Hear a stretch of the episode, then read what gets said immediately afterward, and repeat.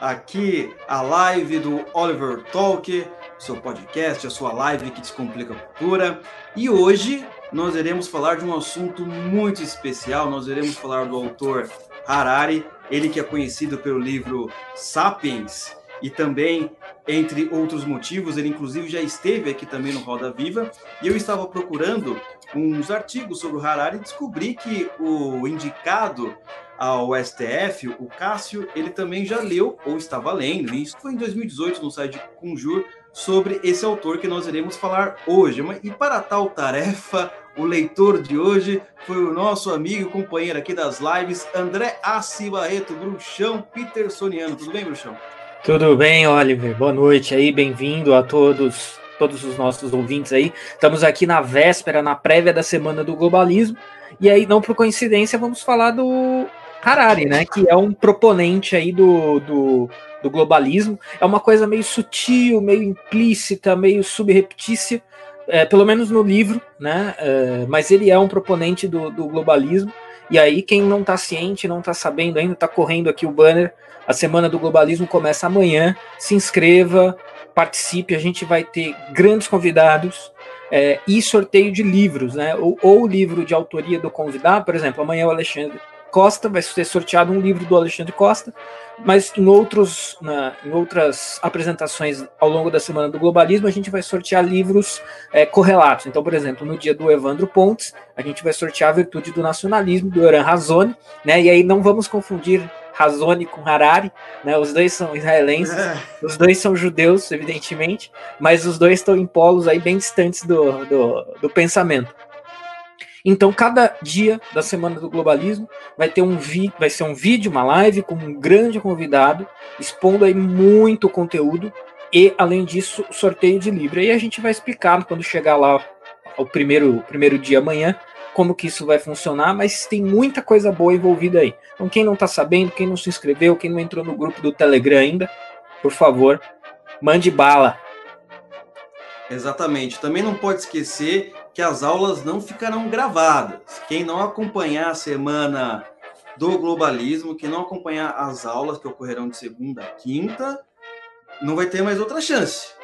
Quem viu, viu. Quem não viu, já era certo? São aulas especiais que a gente gravou com os melhores profissionais, ah, os melhores estudiosos da área. Então vai ser um momento muito especial. Vai ser com gente de alto calibre. Eu tenho certeza que você vai aprender coisas aqui que você nunca aprendeu em nenhum outro lugar na internet. Certo, André? Certíssimo. Excelente. Então vamos lá para o que interessa, o livro de hoje, a análise de livros esquerdistas, né? Ah, do nosso amigo Harari, o historiador israelense. Inclusive, a gente colocou até o título aí, o, o, o Atila Yamarino do Bill Gates. Uh, e aí ele é um título engraçado, mas tem um elemento muito importante. Conforme nós estamos fazendo aqui análise, nós já fizemos análise também do livro do Zizek, que ele também fala de uh, globalismo, pandemia e por aí vai.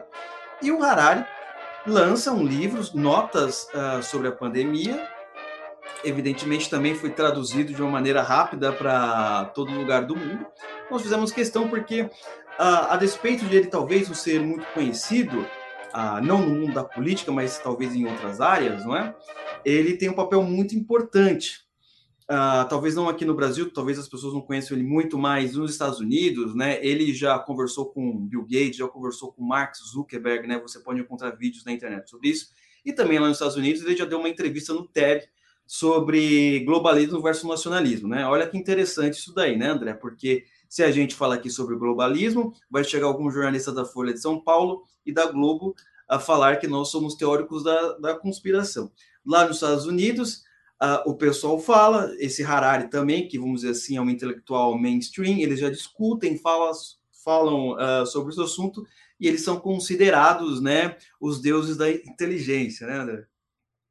Não, totalmente. É, você usou aí a palavra, eu não sei se até a gente conversou isso em algum momento, mas uma palavra que eu uso para definir o Harari é mainstream. Né? Então ele é, ele é a formação dele é em história, né? ele é historiador, mas ele é um historiador mainstream e a persona pública, né, o, o, relações públicas do Harari.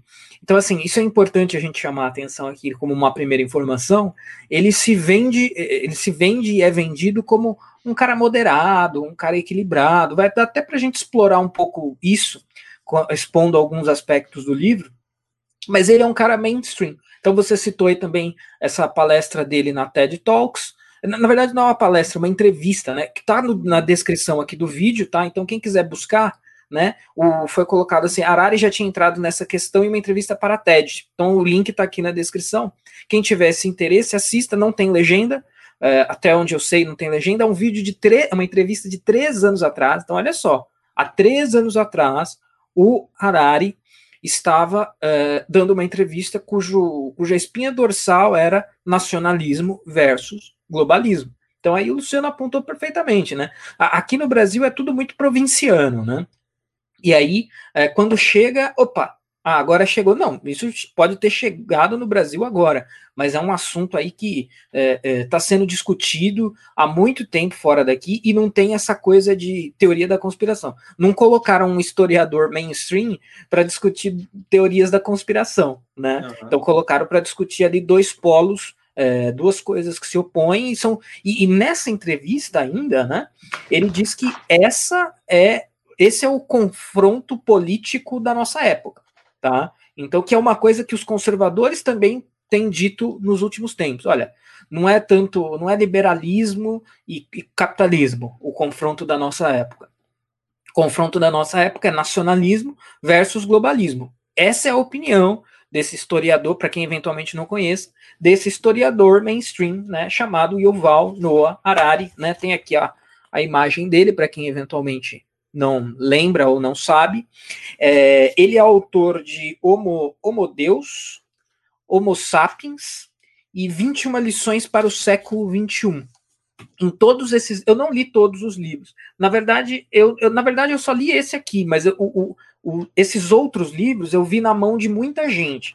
Né? Então, livros de história que chegam nas mãos de muita gente, é sempre um negócio que também coloca uma pulguinha atrás da orelha, né? Mas tem a ver com esse fato que eu mencionei, né? O Harari é um cara mainstream e vendido como um cara mainstream, então ele consegue chegar, assim, atingir grandes públicos que só pessoas mainstream conseguem, né? Então, pelo menos publicamente, pessoas que são assim, elas você não consegue captar nenhum radicalismo explícito nela. Ah, então o Harari é comunista. Você não vai achar comunismo aqui nele, muito pelo contrário. Você vai achar até algumas coisas que poderiam ser consideradas direitistas, etc. A gente vou explorar isso ao longo da exposição também.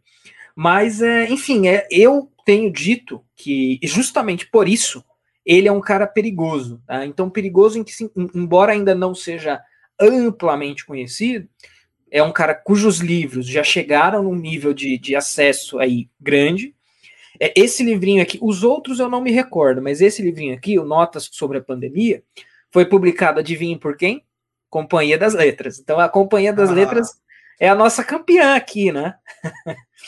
Ela sempre publicando. A última que a gente analisou foi da Jamila, né? Também foi? Djamila foi, Márcia Tiburi foi, Patrícia Campos Melo foi. Não, Tiburi, ah, não, a Tiburi é Record. É isso, isso, Record, perdão. Record, é. Record. Ah, né, então aí sempre a Companhia das Letras aí invadindo o mercado nacional do progressismo. Totalmente. É, é, um livro de bolso esse aqui, tá? Então o livro é Notas sobre a Pandemia. O livro tem seis pequenos capítulos, é uma leitura bem curta. São três artigos um da revista Time, um do Financial Times e um do The Guardian, e três transcrições de entrevistas. Uma para Christiane Amanpour, da CNN, uma para South China Morning Post e uma para o Correio da Unesco. Tá? Então são três entrevistas transcritas e três artigos. A Companhia das Letras fez a tradução, e aqui tem o, o livro é um livro de bolso, como eu disse, o papel é levemente superior ao papel da, do livro da Patrícia Campos Melo, que a gente analisou há algum tempo também e também tinha formato bolso. E aí tem uma coisa interessante aqui, que o Harari, né, ele, os direitos autorais que ele teria sobre esse livro como autor, a consta aqui que serão doados para pesquisas a respeito do coronavírus, né? Então, assim, é, é, ah, mas isso não é uma coisa boa? Sim, isso é uma coisa boa. Mas, como eu disse, quando isso vem de pessoas mainstream, né? Tudo é uma estratégia para também. Tudo é uma estratégia de marketing, né? Tudo é uma estratégia de propaganda. Isso aqui é um livrinho de bolso, um livrinho barato. Isso aqui não ia dar grandes, embora mundialmente falando, dá uma, um bom montante, um bom é, volume de dinheiro, mas nada para ficar né, milionário, nada disso. Então foi doado aí, vai ser doado para pesquisas sobre o coronavírus no Brasil. Tá? A edição brasileira, a, o que seria do autor, vai ir para pesquisas sobre o coronavírus. Excelente, né? Excelente. Aí é um, um, possível ato de caridade, talvez, mas como você disse, pode ser um pouco de marketing. Então, André, vamos lá. É, essa parte, o livro deve falar sobre várias coisas, né? Mas é, acho que a parte mais que nos interessa aí nesse sentido é sobre essas discussões, né, na esfera internacional. Até porque é, a gente sempre está alertando que, nossa, é, quantos livros já de esquerda ou desse pessoal que né, no, no, aparenta não ter ideologia nenhuma, mas usa todo o vocabulário esquerdista, já está lançando, né? Ah, e a outra turma, a nossa turma, na verdade, dificilmente lança um livro tão rápido, né, e traduzido em todo lugar do mundo.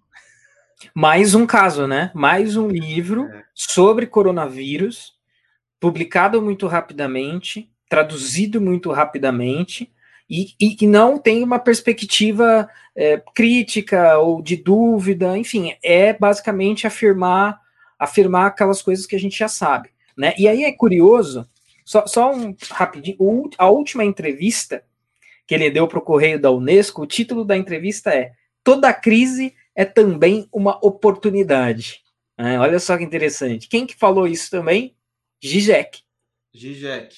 Só que o Zizek falou uma oportunidade para o quê, né? Falou uma oportunidade para a gente ressuscitar o ideal comunista. O Harari não fala exatamente para o quê. Ele fala umas coisas meio genéricas, assim, umas platitudes que a gente que eu vou abordar daqui a pouco.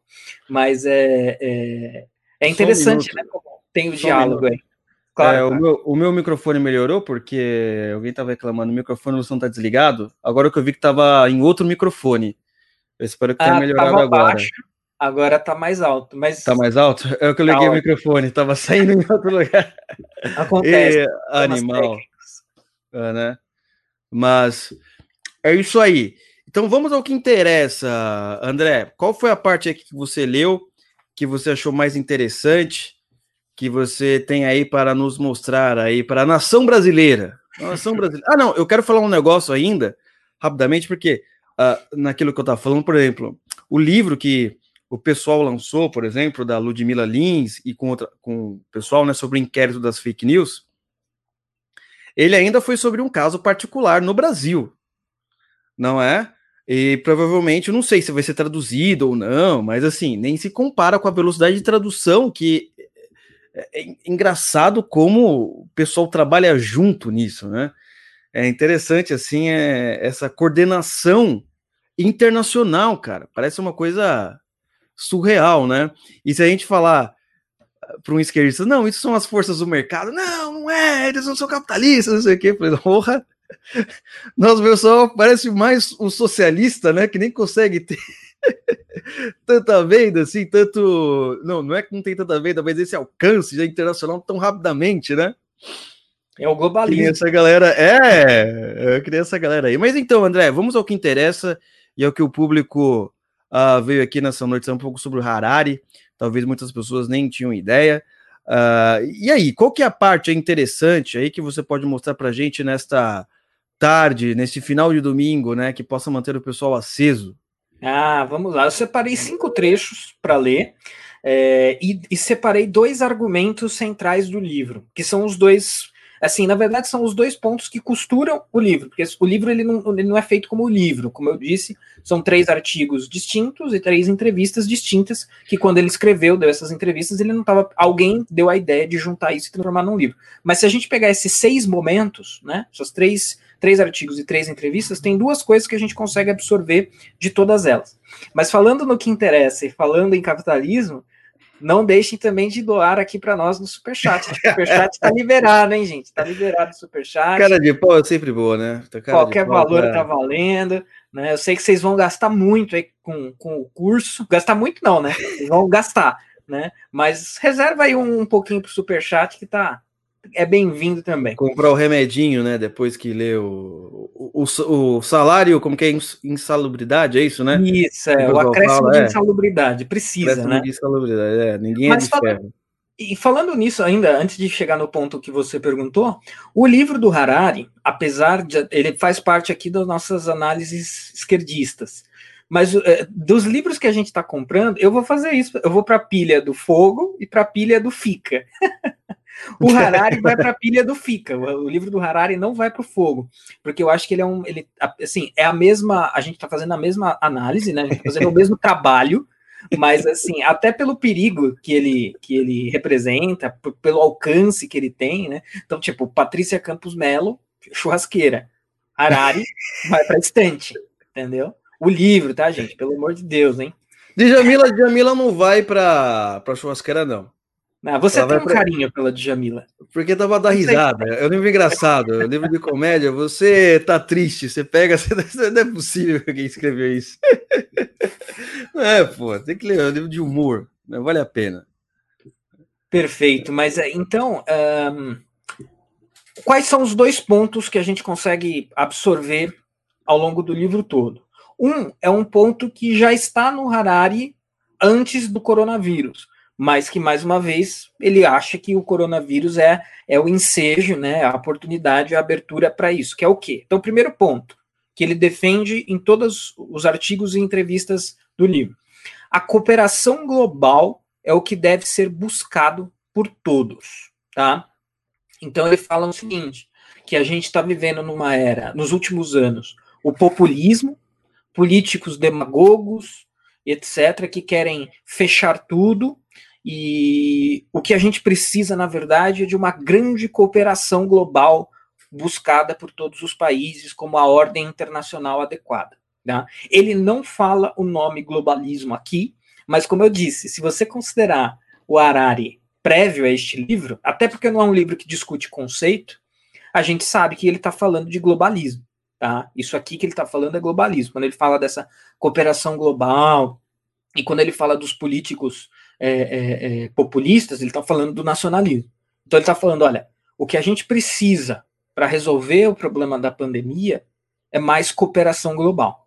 Então, só que aí, esse é um ponto interessante que eu queria levantar, é, para a gente ter cooperação. Então, assim, por mais que globalismo não seja mencionado aqui, é, é, eu acho sempre engraçado quando defensores do globalismo falam em cooperação global, porque dá a impressão que a cooperação global é uma invenção moderna, né? Parece que nunca houve cooperação global antes, só a partir do globalismo é que houve. Então, assim, o que, que eu estou querendo dizer aqui? Globalismo e cooperação global são coisas diferentes. Né? Essas pessoas elas querem vender o globalismo como cooperação global. Só que a gente sabe que no pacote vem outras coisas aí. Né? É, agora, um, isso é interessante porque o Nigel Farage, né, ao longo da campanha do Brexit, ele falou isso várias vezes. Olha, querer que o Reino Unido saia da União Europeia não é o mesmo que querer que o Reino Unido saia da Europa. E querer que o Reino Unido saia da União Europeia não é o mesmo que lidar ali com os países europeus como é, é, irmãos ou primos ou, ou próximos. Ou seja, você não precisa fazer parte de um bloco político para você cooperar. Né? Até mesmo porque tem uma coisa muito interessante aí, que é a própria definição de cooperação. Porque se a cooperação, então você está na União Europeia, aí você começa a ser obrigado a cooperar. Só que quando você é obrigado a cooperar, não é mais cooperação, é outra coisa. É, a fraternidade forçada que o Bastia fala, né, em a lei, né? É, é, é, é tipo isso. Então isso é muito interessante porque, assim, ou seja, basicamente é o seguinte, a gente tá, tem um problema, que é a pandemia, e eu também acho legal cooperação global, desde que ela seja voluntária, desde que os envolvidos queiram cooperar, né? Desde que de fato se.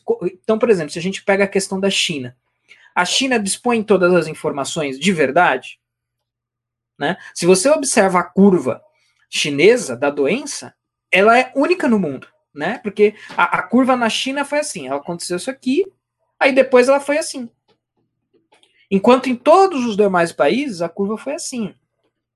Então, será que a China. Peraí, beleza, eu vou cooperar globalmente, mas não adianta assim. Se eu. Para eu cooperar com o Luciano, o Luciano tem que cooperar comigo. Se ele não quiser, não dá. Então. É. É, é, é, é eu não ia falar nada, só falei é. é porque é, é, isso mesmo. Né? Então, mas é interessante porque ele fala: não, a gente precisa de cooperação global. Eu concordo. Eu acho que eu acho que cooperação global é uma coisa interessante. Só que eu acho que você não precisa fazer parte de um bloco político para isso. E se essa cooperação não for voluntária, não é cooperação. Você está chamando de cooperação ou como um eufemismo ou por uma desonestidade. Né? E, no, ou, e no fundo, no fundo, a gente volta no ponto lá do Nigel Farage. Por que, que a gente precisa uh, estar na União Europeia para tratar os outros países europeus como países. Então, eh, o próprio Farage ele falava isso: olha, eu já tomei mais vinhos espanhóis ao longo da minha vida do que vocês podem imaginar. Né? Então, ou seja, você quer ter uma relação de proximidade cultural, etc, etc. Ao longo do livro, o Harari fala assim: é, que se um país souber que os outros países vão ajudar ele, ele fica mais à vontade para tomar as medidas corretas contra uma pandemia, contra um vírus, né, uma pandemia, etc. E isso é verdade. Só que assim, uh, se os países quiserem cooperar com aquele, com o país em questão, ótimo. Agora, se não quiser, qual que é a solução? É forçar? Esse é o grande problema, né? Então, mas assim, esse é um, um, dos argumentos que costura todos os textos do livro, né? Essa coisa da cooperação global, como que deve ser buscado por todos os países na ordem internacional, o nome globalismo não aparece, mas sabendo o que o Harari é, é, defende e, e, quem o Harari é, é, é, na verdade isso é um outro nome para globalismo. Ele defende o globalismo, como vocês podem conferir na entrevista. E ele fala uma outra coisa muito interessante ao longo do livro, que ele não se posiciona a favor, mas é aquela coisa, é, por omissão a gente deduz que ele é a favor. Ao longo do livro ele fala muito assim da questão do monitoramento biológico. Né? Então ele fala: olha, em tempos de pandemia, o monitoramento biológico está na mesa. O que, que é isso?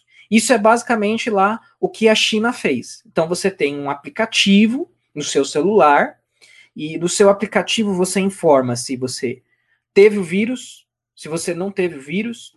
Olha, hoje você está com febre, ou hoje você está com tosse, é, é, e, aí, e, e, aí se falar, aparecer lá assim, não, tosse e febre, ah, beleza, então você é suspeito. Vamos fazer o teste e vamos ver com quem você se encontrou para fazer. O... E se o teste der positivo, a gente vai atrás das pessoas com quem você se encontrou. Isso é o monitoramento biológico. E aí ele fala: olha, isso está na mesa. Como nunca esteve antes, isso está na mesa. Né? Ele está falando o seguinte: uh, se antes você tinha um monitoramento feito de fora, né? Então, antes você, sei lá, tinha um, um, agente do Estado te olhando, a polícia te olhando, uma câmera te olhando. Agora, o monitoramento é vem de dentro. Então, por que não você é, ter alguma coisa que monitore os seus sinais vitais, por exemplo? E ele mesmo diz uma coisa, ele, ele em princípio, ele é contra isso. Mas, sutilmente, dá para a gente entender que ele está falando assim, olha, isso está na mesa, e se for feito direitinho, aí pode ser. O que eu acho muito perigoso. Porque não tem. A gente sabe, isso caindo na mão do, de um governo autoritário, isso é muito complicado. Ele mesmo Exatamente. diz isso. Ele mesmo diz isso, mas é, eu, eu entendo por, por substrato, né, pelo que, que pelo que resta da reflexão, que eu acho que ele é a favor, ele toparia. Então, por exemplo, aí ele dá um exemplo interessante que é assim: Vamos supor, beleza, a gente está com, com um monitoramento biológico. Aí começa a ter um discurso do presidente na TV. E aí eu estou sendo monitorado biologicamente. Aí a, alguém vai olhar lá, ó, enquanto o presidente estava dando um, um discurso, a minha pressão aumentou, a minha temperatura subiu, e isso é indicativo do quê? Isso é indicativo de raiva. Então, uhum. olha só, ficou registrado lá que quando o presidente falou, o fulano de tal teve essas reações biológicas que são indicativo de raiva. Imagina isso nas mãos de um governo autoritário, né? Então ele mesmo levanta isso como um problema, Mas eu acho que assim, o rescaldo é que ele seria favorável a isso. Desde, ele fala no livro assim: é, isso não seria um problema se os administradores desse monitoramento biológico fossem profissionais da saúde. Olha só que. E aí, sim, um cara como esse é ingênuo? Eu duvido muito que um cara como esse seja ingênuo. Ele sabe do que ele está falando. Só que ele está vendendo essa ingenuidade. A gente sabe que isso é furada. Você pega no próprio caso do Brasil, que tem o SUS. O SUS não tem saúde dissociada de política. Se é no SUS, é estatal. Se é particular, sei lá, alguém compra, alguém suborna. Então, assim, é muito complicado. Por isso que eu acho que, se ele fosse contra, ele diria abertamente: apesar das eventuais vantagens disso, eu sou contra. Ah, eu não, não aceito esse monitoramento biológico mas ele não diz isso. Então, o que dá para deduzir é que ele é a favor, desde que bem feito. Mas essa história do bem feito é aquela coisa assim: vamos pagar impostos para o Estado e torcer que o Estado devolva os, em serviços. Isso nunca acontece, né? Ah, uhum. deveria acontecer? Deveria, mas nunca acontece. É, eu sou a favor se eu ganhar alguma coisa, ou se não for comigo. é, com os outros história, né? Com os outros pode, né? É, essa história de monitoramento, monitoramento biológico realmente é um negócio assim que é polêmico, né? Se todo mundo começar a aplicar é, em todos os países. Tudo bem que na China sempre balão de ensaio para acontecer qualquer coisa e vir para o Ocidente, né? Sem dúvida. E é interessante outra coisa, assim, quem realmente tiver a oportunidade, assista essa entrevista dele para o TED, porque fazem uma pergunta para ele que é basicamente a mesma questão dessa, essa, dessa questão do monitoramento ideológico, do monitoramento biológico. Perguntam para ele assim: beleza, você está falando aí do, de um governo global, etc, etc. Aí pergunta assim: quais garantias você tem de que isso vai ser democrático em vez de ditatorial? Né? Então, perguntam é perguntam para ele assim: que garantias você tem de que esse governo global vai ser mais parecido com o governo da Dinamarca do que com o governo da Arábia Saudita? E a Exatamente. resposta dele é muito interessante, porque ele fala: não sei. Eu acho que eu gostar, eu aposto entre. Não é essa palavra que ele usa, mas ele diz mais ou menos o seguinte: olha, eu aposto e prefiro que seja mais parecido com o governo da Dinamarca, mas eu não posso te provar isso. Ah, sim, você lidar com, com um sujeito que mora no interior do, do Maranhão é igual você lidar com o sujeito que mora no, na capital de Nova York com outro que mora é, é, é no interior de São Paulo, é igual você lidar com o sujeito que está no interior do Senegal. Tipo, são exatamente as mesmas pessoas, com as mesmas regras, com as mesmas culturas. Né? E isso é interessante, porque se você, se ele trata é, essa ideia de governo global vai ser igual à Dinamarca, ele parte do princípio, bem, as pessoas são iguais, logo também não há aquela diferença cultural que a gente sempre fala, né? Porque não pode, né? Mas agora messar as culturas, né? Porque é preconceito, né? Não pode falar que tem cultura melhor, cultura pior. Não, é todo mundo igual. Então você vai tratar com a mesma lei, tá certo. Agora, quando der problema, não me chama, Harari, que eu tô te dando aqui um conselho de graça. Pois é. é. Não me chama, tá? Não me chama. Que é coisa mais óbvia, né? O, o C.S. Lewis fala isso direto, né? Ah, não, que a cultura. Não, não existe cultura. Ah, então você acha que a, a cultura nazista é superior à cultura cristã? Não, você não acha que a cultura nazista é, é superior que a cultura cristã. Tanto é que você não gosta do nazismo, não é verdade? Você, Sim. por causa disso, você acha que existe é, outros outras culturas melhores, né? Isso é bem óbvio. Por mais que alguém é, venha defender, a mocinha de cabelo azul lá de Nova York venha defender uma cultura X, ela não vai morar lá, ela não quer morar lá e ela não quer ter contato. Ela faz aquela defesa abstrata, né? Bem aquele gênero de, de ideia assim, eu amo a humanidade, bem longe de mim, mas não amo o próximo, né? É exatamente a mesma coisa. Não, deixa lá, desde que. Não, a Amazônia tá lá. Não, Leonardo DiCaprio, lá, a Amazônia tá pegando fogo. Tá, então você quer aqui participar do nosso é, do nosso programa aqui de Financinho um Parque. Ah, não sei. ah, daí ninguém aparece, né? Quem sabe? Eu vou dar uma chance para você, hein, Leonardo DiCaprio. Mas é, você vê também, né? Existe essa, essa nivelação que as pessoas fazem sem, sem pensar, né? Porque para você colocar um governo global, você vai precisar de o quê? De uma cultura universalizada, né? Porque não dá para lidar todo mundo com a mesma maneira. E você estava falando lá no começo sobre cooperação glo global e admirar cultural, uma coisa mais óbvia. O mais óbvio que a gente vê direto. A gente vê essa galera aí que gosta de anime, que gosta de desenho japonês, que gosta de, sei lá, jogo e videogame. Meu, eles gostam, eles adquirem os produtos e eles começam a curtir lá a cultura japonesa. Aí começa também a comer comida japonesa sem forçação de barra nenhuma. Sim. Não é? Naturalmente, né? E detalhe, eles, por vontade própria, gostam de é, difundir a cultura japonesa. Ele vai lá, ele compra o, o mangazinho dele, avisa para os amigos, não, você não compra isso daqui também. Vai lá, faz o cosplay dele, ele vai lá é, no Twitter, ele coloca uma imagem lá de anime e não sei o que. Ele fala sobre, sei lá, ele faz uma coisa de arte marcial. Então, ele faz cooperamente aquilo, melhor, ele contribui com a cultura japonesa sem forçação de barra nenhuma, sem uma lei impondo, não é? Eles faz porque quer. É isso que deveria ser o ideal. Não essa forçação de barra que é, a gente sabe onde vai levar, né? Se existe uma lei obrigando que as pessoas é, sejam obrigadas a, ser, a cooperarem, você sabe qual é o nome disso, né, André? Sem dúvida. E aí você falou uma coisa interessante que eu abordo no, no curso, né, no curso As Raízes Filosóficas do Globalismo, que está chegando aí, é, essa ideia de dessa coisa universal, né, você falou da, da, dessa cultura universal, uma espécie de uma, tem, governo universal, né? No fundo, no fundo, isso é o ideal do iluminismo, né? Eu, vou é, abordo, eu abordo isso no curso, mas é a ideia de todo mundo, direitos humanos, né? Que também é uma ideia oriunda do, do, do globalismo, é, perdão, do iluminismo. Então, tudo isso tem, é, no fundo, o globalismo é uma tentativa de materialização desses ideais universalistas, né? Agora, como que você chega nisso de maneira democrática, né? Como é que você implementa isso? sem ter um poder dirigindo esse tipo de coisa, aí fica, aí fica aquela pergunta que colocaram para o Harari: Dinamarca ou Arábia Saudita, né?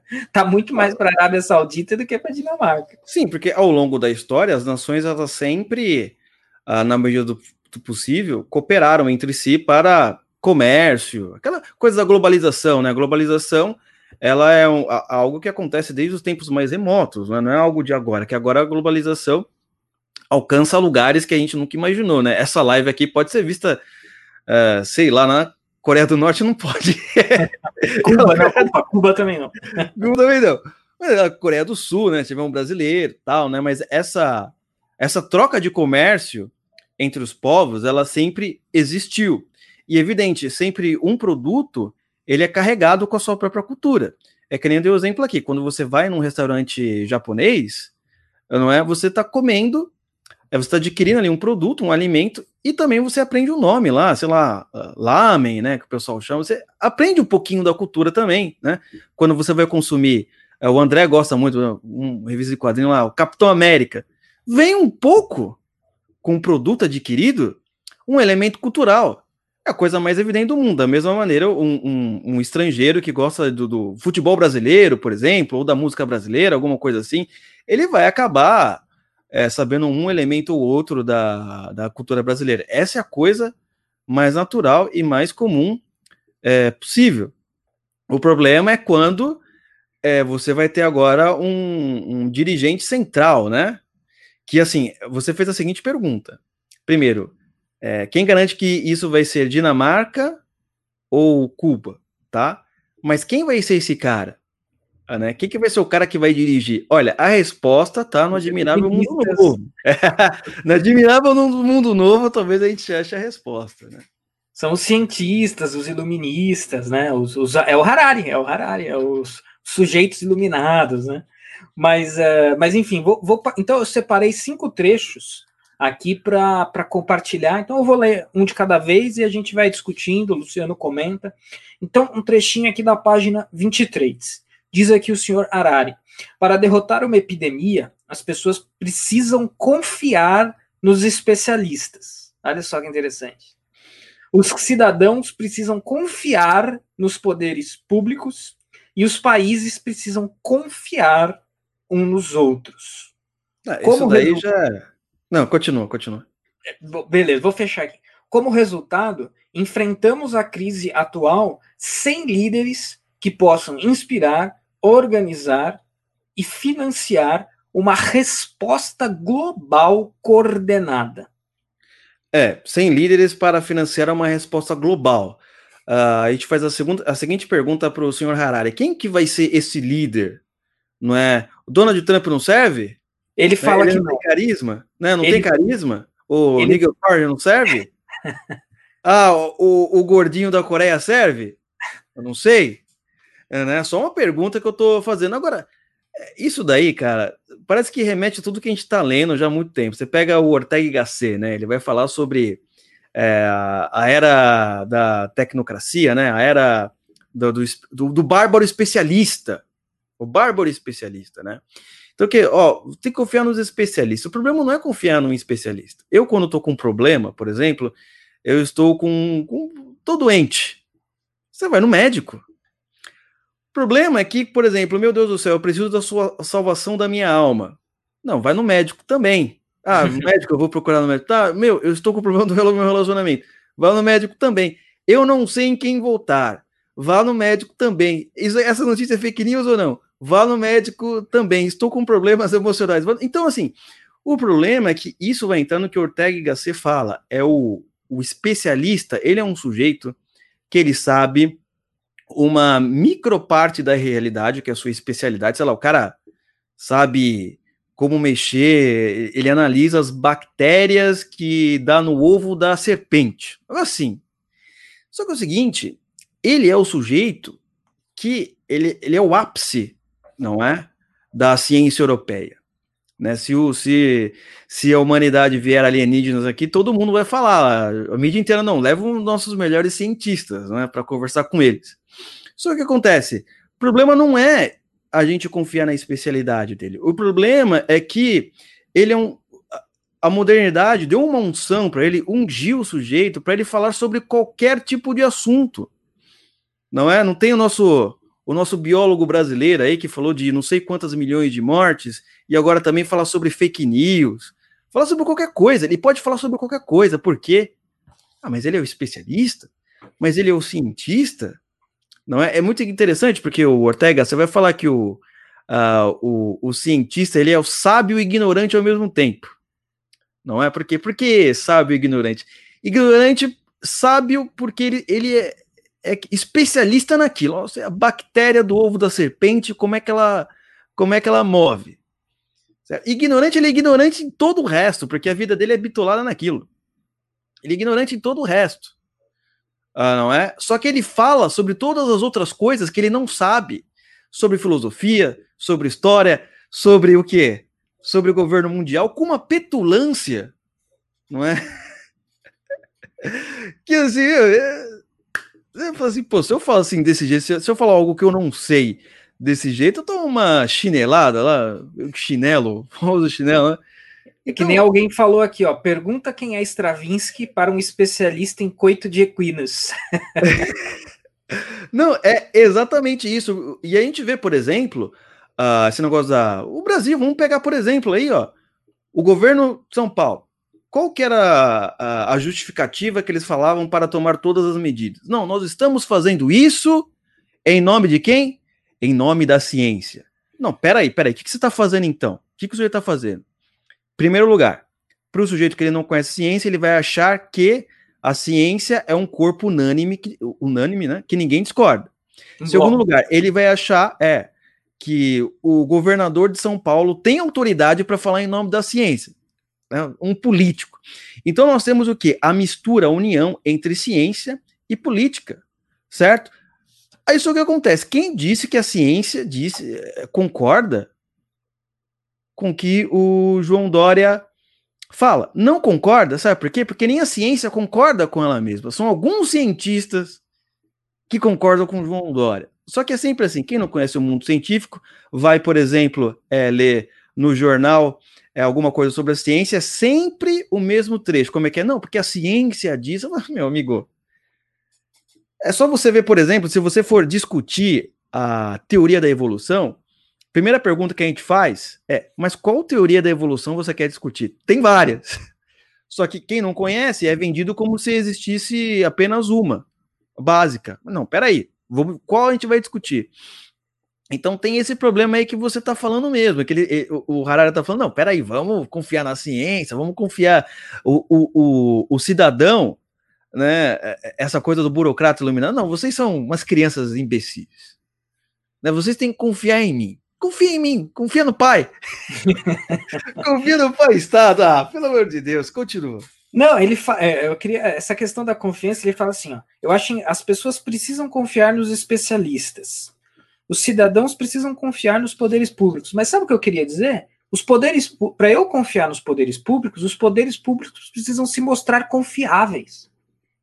E aí, sabe o que, que a gente teve? A gente teve os poderes públicos, todo mundo fazendo lockdown, correndo aí, sem ter um fundamento apropriado.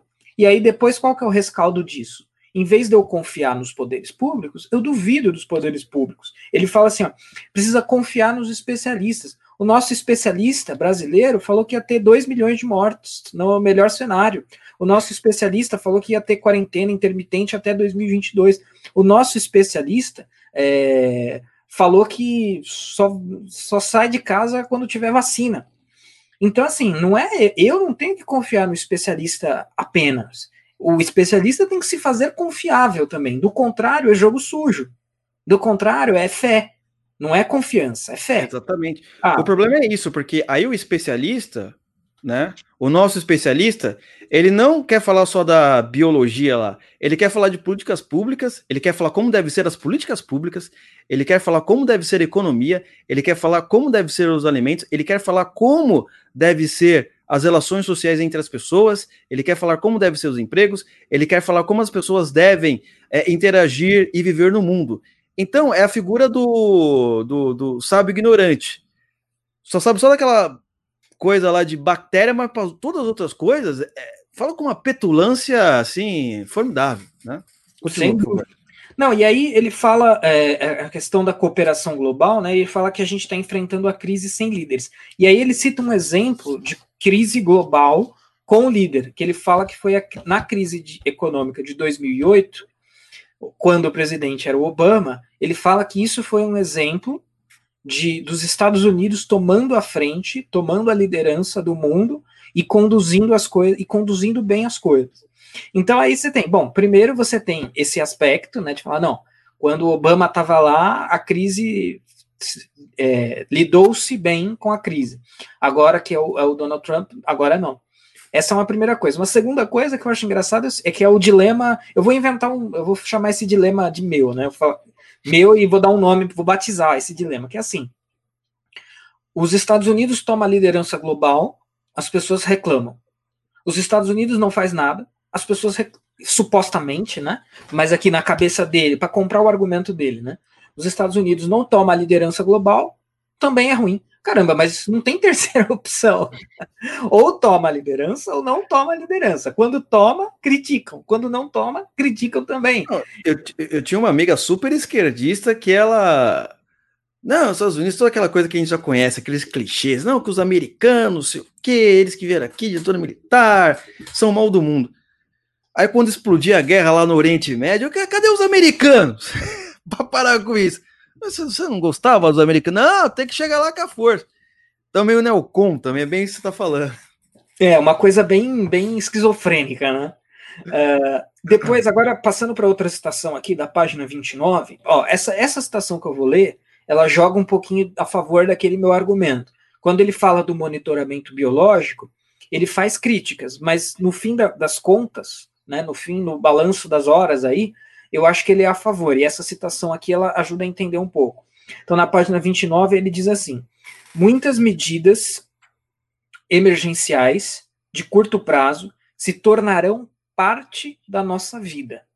Essa é a natureza das emergências. Elas aceleram processos históricos. Essa citação aqui de três linhas dá para fazer uma live só sobre ela, né? Não, é, é, é o princípio do autoritarismo. Já, já captei, já captei. Não, não. A vida em emergência. Ah, então, vai ser viver sob decreto. Acaba, acaba com o Senado, acaba com o Congresso. Nem precisa é- mais. não, isso daqui é o novo normal. Ele vai falar que o novo É, normal vai virar o normal. Entendeu? E que não tá virando. Hoje eu fui lá no boteco, lá tava todo mundo sem mala. Ih, não pode falar, hein? Tá. Quando é normal, não, isso daí, novo normal é só pra é, é- essa elite esquerdista rica, né? Eles que ficam lá, por exemplo, no, nos seus apartamentos lá no Leblon, não. Os caras têm dinheiro, né? Então os caras podem passar 20 anos em casa sem nunca Sim. sair, né? No ar-condicionado. Novo normal não é, não é para Dona Maria que pega ônibus todo dia, pô. Não é, não é pro motorista do iFood que vai entregar comida na casa dele, não é? Para eles não tem novo normal. Mas é, é, até dando, dando um pequeno spoiler aí, como os nossos convidados na Semana do Globalismo são pessoas de excelência, eles têm uma agenda muito apertada, né? Muito, muito difícil da gente conseguir acessá-los. Então, ao longo da Semana do Globalismo, duas conversas serão ao vivo e duas conversas foram gravadas. Uma delas é a do Alexandre Costa, que vai ao ar amanhã. E o que, que acontece? Uh, ele, essa, essa frase aqui para o Alexandre Costa, essa frase de três linhas, isso daqui é tudo para ele, né? E vocês vão entender quando vocês assistirem a live amanhã. Por quê? Porque a nova ordem mundial. André, É, para eu- tudo, desculpa. eu também- o coração chega pulou aqui. Que Teve isso, meu Deus do céu. Pimba, pimba. Muito obrigado aí pelo superchat. Pobre é uma merda, né? Não pode ver assim. Não pode é, ver um. Tanto dinheiro, acho que é muito. É o Harari que mandou. É o Harari, obrigado aí, viu? Obrigado, é o Heiser. Opa. É, é, agora pode comprar. po- Pode continuar agora. Já agora voltei ao normal. É, pobre não vê tanto dinheiro assim, então a gente fica. Mas é, o, o- o que, o- assim, essa é a natureza das emergências, elas aceleram processos históricos. A questão da nova ordem mundial, é, que é um tema muito caro também para o Alexandre Costa, é, todos os teóricos da nova ordem mundial, eles falam uma coisa, eles falam o seguinte, que a nova ordem mundial ela não vai ser exatamente implementada, ela vai ser exigida, ela vai ser pedida. Então, ou seja, vai vir uma crise para a qual a solução é a nova ordem mundial. Então é basicamente isso que o Harari está falando aqui. Ele está falando o seguinte: olha, veio a pandemia, ela era inesperada, ela foi uma emergência, então ela vai acelerar o nosso futuro desejado. Ela vai fazer que esse futuro desejado chegue mais rápido. tá? Então isso também é uma coisa. E, e esse futuro envolve o quê? Cooperação global, esse eufemismo aí para globalismo, envolve monitoramento biológico e muito mais. Então, ou seja, todos esses caras estão na mesma chave do a pandemia foi o cavalo selado perfeito que passou na nossa frente. Globalistas, pessoal da nova ordem mundial, agora eles precisam o quê? Montar no cavalo. É isso que eles estão tentando fazer. Né? É, então, olha que interessante, um balão de ensaio aí que a gente tem, né? A, né o nosso juiz aí do STF, ele mandou um decreto aí, um, um- um- tomou uma atitude que é, interrompeu o Facebook, é, fechou as contas do Facebook do povo em nível mundial. Aí eu pergunto para o senhor Harari de novo: olha, quem vai ser o juiz desse governo global? Vai ser o nosso careca aqui? Põe na Vai mão dele que tá tranquilo. É, ou vai ser outra pessoa, né? E o que, que vai acontecer com os nossos memes também em nível global, não é? Porque a coisa mais difícil desse negócio de nível global é a língua, né?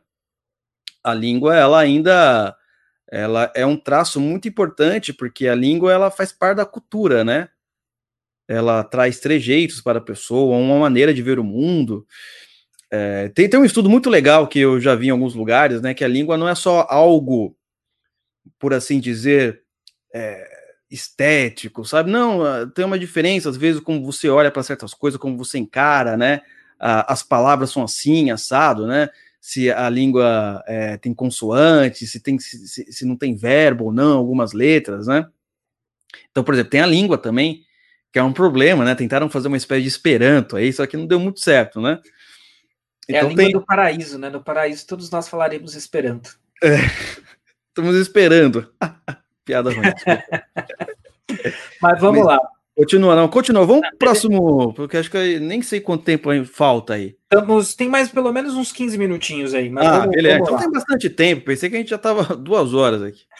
A, a, a, outra citação aqui, página 37. As, é, é, as pessoas precisam confiar na ciência, nas autoridades e na mídia. Agora aparece a mídia aqui como esse elemento que precisa uh, ter a nossa confiança, né? Mas aí eu já coloco a mesma, a mesma coisa. Tá, tudo bem, eu tenho que confiar nessas coisas, mas para eu confiar nelas, elas precisam parecer confiáveis. Né? Não é uma via de mão única, tem que então, ser uma então. via de mão dupla. E aí a gente falar em confiar na mídia é complicado, né? Esse pessoal aí é o seguinte. Eu sou de uma época, nós somos da década de 80, né? Então, apesar de não parecer, todo mundo fala que eu tenho cara de 12 anos. Sou da não, década de 90, hein? Não, eu nasci na década de 80. Mas quando eu estudava, por exemplo, a professora falava assim: ah, você tem que ler três ou quatro jornais diferentes. Só que agora o negócio não é muito assim, porque um jornal é dono de um conglomerado de várias notícias. Né? Você não tem nem muito mais a, a concorrência entre os jornais. Né? Pensa no Brasil. Quais são os grandes jornais que existem, que circulam? Não estou nem falando da mídia independente, tá? Estou falando que está aí tem a Folha de São Paulo, que tem um monte de jornalzinho espalhado por aí, não é? Você tem o Estadão, que tem um monte, né? O Grupo Folha, o Grupo Folha que tem o UOL, aliás, né?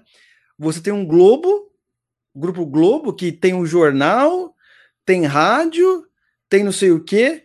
Então, assim, ah, vou confiar na mídia, tá cada vez mais, isso que é interessante tá cada vez mais a mídia tá virando de um dono só. Daqui a pouco uma vai vai falir, o outro vai comprar. Tá ficando meio assim, a gente tá perdendo a concorrência entre os grandes conglomerados. E tirando que quando um não copia do outro, né? Porque eu tava, uh, quando eu participei lá na live com o Christian de, Christian de Rosa, do Estudos Nacionais, lá na FUNAG, com o ministro, ele escreveu um livro né, sobre a história da, da, da imprensa e ele reparou que nos seus estudos que hoje em dia você tem mais incentivo em como fazer títulos chamativos do que a notícia em si. Porque também a lógica mudou da coisa, né? O cara na internet, ele não lê a matéria, na maioria das vezes. Sei lá, 20% lê, 80% lê o título da RT, compartilha e porrada, irmão. Então existe um investimento muito enorme. Ainda tem esse problema, né? E esse é um problema universal, afeta a esquerda, afeta a direita. A direita também não, não lê muito. Eu falo, esse é o pessoal da direita Paulo Freire, né? Eu falo, pô, você nem leu o negócio da direita. Então, confia na mídia, cara. Não tem quase mais mídia. Tá todo mundo comprando todo mundo. Hoje em dia, você não sabe mais quem é dono, né? Todo, tá virando quase um dono universal. Então, isso já é difícil. Né? A mídia independente, ela tem a função de muitas vezes dar uma tirar um, esse viés esquerdista, né? Então aí já é complicado, né? Fazer essa confiança na mídia. Ainda mais quando não recebe mais dinheiro do governo, né, André? É, pois é. Mas, ó, piora. A, a, a situação aqui piora. Então, ó, mas as pessoas precisam confiar na ciência, nas autoridades e na mídia. Nos últimos anos, políticos irresponsáveis sabotaram deliberadamente a confiança na ciência, nas autoridades e na mídia. Olha só, coitadinha da mídia, gente. A mídia é uma vítima dos políticos malvadões. Ah, corta essa, né? Isso aqui é papo, isso é papo mainstream, né? Isso é típico papo mainstream, né? É o típico papo de quem está no centro, nunca de quem está em algum polo, né? Não, não que estar no polo seja necessariamente bom. Não é essa análise aqui, mas a análise é, essa é a típica conversinha de quem está no meio, né? De quem é isentão. Não, isso é, e olha só o nível autoritário desse povo. Aí nós podemos falar que nem o nosso amigo, nosso amigo não, né? Lá aquele livro Personalidade Autoritária. É isso que deveria ter estudado. Você não pode questionar a mídia. Você não pode fazer uma perguntinha básica. Quem é você para discordar de um jornalista da Globo? Hein? Quem é você que está aí no chat? Você não pode. Porque você tem que aprender com eles, porque tudo o que eles falam é total verdade. Você não pode questionar. E quando a gente mostra que eles estão errados com alguma notícia, fake news, dificilmente pede desculpa. Dificilmente acontece alguma coisa, né? Coisa. Ou você acha que essa lei das fake news vai pegar quem? Você acha que vai pegar o grande conglomerado ou o pessoal da internet ali? Entendeu? A gente sabe o que vai acontecer com isso daí. Pois é. Bom, vamos lá então para a próxima citação aqui, da página 65. Então, precisamos de mais organizações como a OMS, Olha só que interessante. Deixa eu até checar aqui se tem a data. Isso aqui não tem a data. É, mas ele diz isso na entrevista dele para Cristiane Amanpour, da CNN. Ele diz assim: precisamos de mais organizações como a OMS. Mas, enfim, nesse momento aqui, qualquer pessoa já sabia que a OMS acobertou a China. Todo mundo já sabia. E o cara tá falando que a gente precisa de mais OMS. Mais solidariedade internacional. Né? Então aqui ele usa solidariedade internacional para é. ajudar os países mais afligidos atualmente. É quem vai pagar a conta, né? Quem vai pagar a conta de tanto organismo internacional? Por quê? Você vai precisar, evidente. Se agora está vindo uma onda de linguagem neutra, você precisa de um organismo internacional para vigiar se o povo está falando certo. Então, uma coisa leva a outra. Você entendeu? Né? Quem que vai regular os casamentos uh, diferentes no mundo? Né, para ver se está todo mundo fazendo as coisas de acordo com os órgãos internacionais. Eu falei, eu, eu acho interessante, uh, estava conversando com algumas pessoas religiosas sobre o poder da OMS, não é? Eu, eu falava, vocês já repararam o poder desse, desse, desse órgão? Né? Ele está ditando sua vida, está ditando a sua vida, não é? De, de bilhões de pessoas ao redor do mundo, você não pode fazer nada diferente, você não pode testar nada diferente, né? Que poder que, que esse órgão tem? Não é? Não sei quem é o cara, o Tedros lá, não votei nele, mas ele tem mais poder que os políticos que eu votei. Ele tem mais poder que o presidente que eu coloquei. Ué, você não acha muito estranho, não? É muito religioso. Os políticos, pelo menos, a gente escolheu, né? É, por pior que seja, né?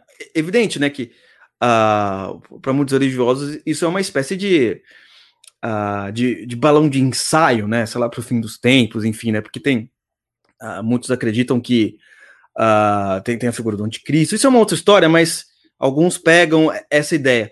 Olha, eu não sei, mas que está tudo se configurando para um sujeito, para uma organização querer dominar tudo, está se configurando, mas às vezes as coisas não dão certo. Né? Ninguém imaginava um Jair Bolsonaro ali, um Trump aqui, um Victor Orbán ali, não é? As pessoas, um, um, Brexit ali. as coisas não dão certo, né? Surgiram umas pedrinhas no meio do caminho. É, né? o Israel ali, de boa, né? É, e, ah, tem outros fatores também, né? Que são discussões aí. É, tem que ver se os poderes em si eles vão querer simplesmente é, concordar entre si, né? Quem garante que o mundo árabe vai manter o esquema desses caras, né? Quem garante que eles vão concordar com isso? Né? Quem garante que a Rússia e a China também vai dividir? É, então, é, tem uma briga entre eles também, né? Sim. É, essa, esse, esse ideal universalista é só na cabeça dessa galera mesmo, né? É aquela coisa que a gente fala para muitos assuntos, né? É navio quebra-gelo no Ocidente, aí o Ocidente inteiro acha isso aqui lindo. Não, vamos todo mundo fazer do mesmo jeito, é, é, direitos humanos. Aí China, ah, China, nada. Ah, Arábia Saudita, ah, não, aí a gente não pode falar nada. Quer dizer, você arreganha tudo no Ocidente, enquanto outros países e regiões não ocidentais continuam na deles, né? Não e nunca vão operar por essas regras né? Pelo menos não por, por livre e espontânea vontade. Mas aí, se você é partidário de ir lá e forçar os caras a serem assim, então peraí, então já não é mais. É, então não vai parecer. O negócio não vai ser parecido com o governo da Dinamarca. O negócio vai ser pare... não vai ser uma grande Dinamarca global, vai ser uma grande Arábia Saudita global, uma grande China global. Né? Ah, então, e isso é muito interessante porque uh, esse papo que a gente está tendo aqui o sujeito ele tem que ter acesso aos estudos acadêmicos uh, feitos fora do Brasil. Não é? E também, dentro do Brasil, tem muita gente já falando desse assunto aqui, porque às vezes a gente vai falar sobre isso, é, que nem essa coisa que a gente abordou da semana do globalismo tal. Pô, a mídia brasileira, os negros acham que globalismo e globalização é exatamente a mesma coisa. Né? Já chega o primeiro absurdo aí. Então a gente está lidando com analfabetos políticos de toda a natureza. Tem gente, os caras estão tão desatualizados que eles acham que o mundo ainda está dividido naquele esquema uh, da Guerra Fria. Não, não, nós somos o, o país terceiro-mundista, né? Então tem a esquerda que não recebe é, financiamento do grande capital, e tem a direita, a grande capitalista. O cara não consegue imaginar, a mente dele é tão uh, dual, assim, que nem positivo e negativo, que ele não consegue imaginar que o grande capital financeiro está financiando práticas uh, progressistas e esquerdistas. Uh, não é? E que o grande capital, os grandes capitalistas, os mestres capitalistas querem acabar com o capitalismo coisa mais óbvia, né? O sujeito cresce tanto, cresce tanto, cresce tanto que ele vai comprando tudo, não sobra mais nada, né? E aí que ah, agora eu não quero ganhar mais dinheiro, eu quero eu quero ter poder. E aí que é sempre o capitalista se ferra, né? Porque ele não sabe com quem ele está lidando. Mas isso é um assunto que a gente está tendo que aqui nesse país seria a coisa mais louca. Por mais que a gente você apresente dados, olha aí, ó. A gente já falou, ó, Zizek já falou sobre esse assunto. Ciro Gomes, um livro, no último livro que a gente citou, também falou. Harari tá falando agora. Aí se você vai lá com o seu professor de geografia, fala, não, você tá maluco? Coisa de Olavete. Essas coisas não existem. Olha, tem uma pergunta boa para você aqui, André, que aliás faz parte do curso, ó. Partindo do pressuposto de que ninguém pensa algo que antes, que antes um filósofo ou intelectual não pensou, então qual é a origem metafísica cientificista em voga. É... Você aborda isso no curso, né? Bom, é, vamos lá. Partindo do pressuposto que ninguém pensa algo que antes um filósofo intelectual não pensou, então qual é a origem é, da metafísica cientificista em voga? Bom, essa pergunta, eu para dar uma resposta provisória porque aí para ver a res... Na, é, eu não respondo diretamente no curso, mas eu, é, é uma questão que está correndo em paralelo ali. É, me parece, isso também não é clichê aqui, mas me parece que o, os pressupostos que abriram caminho para isso são os pressupostos do iluminismo também, né? Porque no iluminismo você tem um projeto racionalista, um projeto racionalista que inevitavelmente culmina num naturalismo. E esse, o que, é esse naturalismo? É a crença, é uma crença metafísica o naturalismo. Né? O, o, naturalismo é a crença metafísica que diz o quê? Que diz que tudo que existe é a natureza. Né? Só se existir faz parte da natureza. Se não faz parte da natureza, não existe. Isso é uma concepção metafísica que a gente chama de naturalismo de filosofia, né? Então, me parece que a gente tem o quê?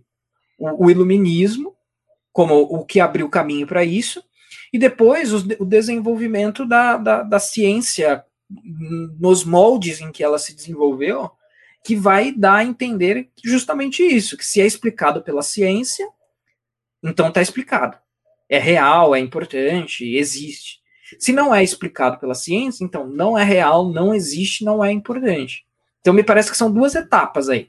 Você tem uma, alguns pressupostos iluministas abrindo passagem, e você tem um certo desenvolvimento da ciência, especialmente a ciência moderna. Um cara que trata com muita maestria disso é aquele Wolfgang Smith, né? Que é publicado ah. lá pela, pela Vídeo Editorial. Mas aí não tem como resumir tudo aqui rapidamente. Mas ele trata um pouco de como a ciência moderna fez isso, né? Que ciência é uma coisa, ciência moderna é outra, e as pessoas muitas vezes elas não entendem essa crítica porque elas confundem ciência moderna com tecnologia, né? Elas acham assim, ah, os aviões voam, os computadores funcionam, os iPhones é, tira foto, filma, passa café. Então a ciência moderna é a ciência é a ciência, né? E, e, não é bem por aí, tem umas concepções metafísicas é. aí justamente por trás. Então tem a ver com essas duas coisas: pressupostos iluministas e o desenvolvimento uh, uh, específico, né, da ciência moderna no Ocidente. Eu acho que o caminho, a origem disso daí é, é essa. Mas o André, tem mais um trecho aí do livro para a gente ler antes tem, de finalizar? Tem mais um que ele diz o seguinte na página 75, que curiosamente é a entrevista que ele dá para um jornal chinês. Ele Ei, diz, maravilha! É, é a entrevista dele pro é, South China Morning Post. Ah, nossa, mas esse jornal é, não é do mal. Não, esse é do, é do bem, é do bem. Governos irresponsáveis negligenciaram seus sistemas de saúde, não reagiram a tempo e, no momento, mostram-se incapazes de cooperar de forma efetiva em um nível global. Então, só, só vejam, eu, eu, li citações, acho que todas as citações, cada uma é de um, um capítulo. E vejam como realmente essa coisa da cooperação global está em todas, né? Aparece em todas. E aí é curioso, porque ele está dando uma entrevista para um jornal chinês, com uma repórter chinesa, e quando ele vai distribuir a culpa, ele fala em governos irresponsáveis que negligenciaram seus sistemas de saúde. Caramba, nem uma criticazinha à China? Nem nessa entrevista, nem nas outras? Será que é a China, que é um governo autoritário, só acertou? Não tem nada para criticar na China? Você pode até gostar, ah, a abordagem foi nota 6, mas não foi 10 por causa disso. É, é muito engraçado, né? Como esses caras, é, é, eles sustentam coisas contraditórias na cabeça, né? O cara tá defendendo uma governança, uma cooperação global, baseada aí na premissa de que todo mundo tem as melhores intenções, é, e aí, quando ele vai, ele tem a, a, a bola para ele analisar a China, o cara solta uma dessas. O que é? É medo? É cumplicidade? É interessante porque algumas pessoas dizem que o globalismo ele não vai ser a China dominar o mundo todo. Né? O globalismo não vai ser isso. O globalismo vai ser todos os países emularem o modo chinês de fazer política. Isso é, ou seja, é, é que no fundo, no fundo, é um imperialismo e é um globalismo, mas assim, a China não vai invadir o Brasil e falar agora isso aqui é meu. Ela vai simplesmente, as coisas vão ter uma tal uh, estrutura que todo mundo vai ser igual à China. Né? Eu só estou citando aqui uma, uma, uma, possibilidade, mas é interessante pensar nisso e ver que esses caras não, não criticam a China, os caras não falam da China. Olha, né? eu, eu, eu, eu não estou dando indiretas aqui, mas a gente nunca sabe onde chega o dinheiro chinês. Né? Essa semana a gente soube do que uma organização que é ligada com o Partido Comunista Chinês está financiando uma parte do Black Lives Matter. Meu, China lá, os negão, meu, meu que loucura, que que esses caras. Porque não é no nosso superchat, né? Não, não é aqui. Aqui o nome do, do sujeito é, é leste europeu. Não, mas isso é interessante, porque isso eu até entendo. Porque até aqui no Brasil, os grandes jornalistas não falaram nada da China. Falaram que a culpa era do Bolsonaro. Que o Bolsonaro não sei o quê, cloroquina e não sei o que lá, ele não quer saber de nada. E foram coisas que nós falamos desde o princípio. Meu, não vai ter nenhum jornalista sequer da grande mídia que vai fazer a seguinte pergunta, a pergunta mais básica os números que a ditadura chinesa está passando sobre o coronavírus no país deles é confiável? Será que tem um jornalista que vai falar isso? Né? Por quê? É, não pode ir cientista para lá, um jornalista não pode ir verificar. É o governo que emite. Mas não teve, não sei, pelo menos na época que a gente disse isso, né? A gente não via nenhum jornalista emitindo essa opinião simples. Talvez agora tenha, né? Mas também já pô, passou nove meses. Tem que ter agora, né? Eu espero que tenha. Mas, por exemplo, essa coisa simples, uma pergunta que uma criança, que um, um, um, um moleque de, na quinta série faria essa pergunta mais básica, mas se é uma ditadura, como é que eu posso saber se o número que ela forneceu é coisa mais simples? Não tem. E, por incrível que pareça, os jornalistas é, da grande mídia, eles também não questionaram muito essa parte, né? Por quê? Sendo que era a pergunta mais óbvia a ser feita. Né? Também não me espanta, né? O Harari, que anda junto com esse pessoal, né? Quer ficar amiguinho de todo mundo, né? Não quer ser criticado por ninguém do New York Times, não, do Washington também, né? Não, eu acho que é aquele corporativismo, entendeu? O corporativismo inconsciente que eu falo. Ah, não, pô, mas vou queimar lá meu, meu, a lista do meu livro, não vai mais aparecer ali no, no, no, no nos mais vendidos, no mais lido, não vai ter cinco estrelas lá no New York Times, pô, não sei o quê. Não vou, né? Vou dar uma aqui de, de Mário Sérgio Cortella. Ô, ô, Luciano, deixa eu só agradecer aqui o pessoal, a galera do. Eu mostrei todo mundo, mas vamos. Ah, agradecer ó, a Fernanda Manzo, esteve aqui na live, deu dicas aí importantíssimas para nós. Ela perguntou se tem live sobre o Ortega Gasset. Não tem live, mas tem o podcast, tá? A gente fez o Estante Brasil Sem Medo sobre a rebelião das massas do Ortega Gasset e tá aqui no canal, tá? O Glauber Barros, aqui, ó, deu 10 reais pra gente no uh, Superchat. Maravilha! Muito obrigado. Tem aqui um novo membro do canal, que é uma no no nova membro, a Miriam Matos, que se tornou membro aqui. Glória a Deus. Tivemos também aí o superchat do Fabiano Saraceni, muito obrigado, falou parabéns pelo trabalho, Oliver e André, nós que agradecemos aí. Fabiano Saraceno? Saraceni. Ah, pensei que ele é do, dos irmãos lá do Oriente. né? E o superchat da Etel Heiser, né, que foi aí o, o, campeão da noite. Mas ainda a live tá de pé, dá tempo ainda de quem não, não doou, hein, gente? Então, Mas... não, continua, você vai falar? Então fala. Não, considerações aí finais. Não, não, antes das considerações finais, falar pra galera, ó, Semana do Globalismo. Amanhã, certo? hein? As aulas não ficarão gravadas, 8 horas. Amanhã vai ser com Alexandre Costa, depois com Paulo Henrique Araújo, depois com Evandro Pontes uh, e Flávio Gordon. Só gente de primeira qualidade, certo? É, vai estar tá aqui o link na descrição, Semana do Globalismo. Entra nesse link, tá? E você vai colocar seu nome e seu e-mail. Por quê? A gente vai mandar e-mails orientando. Vai ser aqui no YouTube, tudo bem. Mas a gente vai mandar os e-mails com materiais, etc. Coloca aí o e-mail para você não perder. Vai estar tá aí com semana, como que é olivertalk.com/sdg. Isso. Aí. Muito importante para você não perder. Não vai ter mais, não adianta ter choro. A gente não vai é, deixar essas aulas aí. E é só agora, para sempre. É aquele, como disse Santo Agostinho, né? O que que é a eternidade? É o presente eterno. Então esteja naquele momento presente. Não vai ter, acabou. Não vai ter passado gravado. Já era, entendeu? Já foi.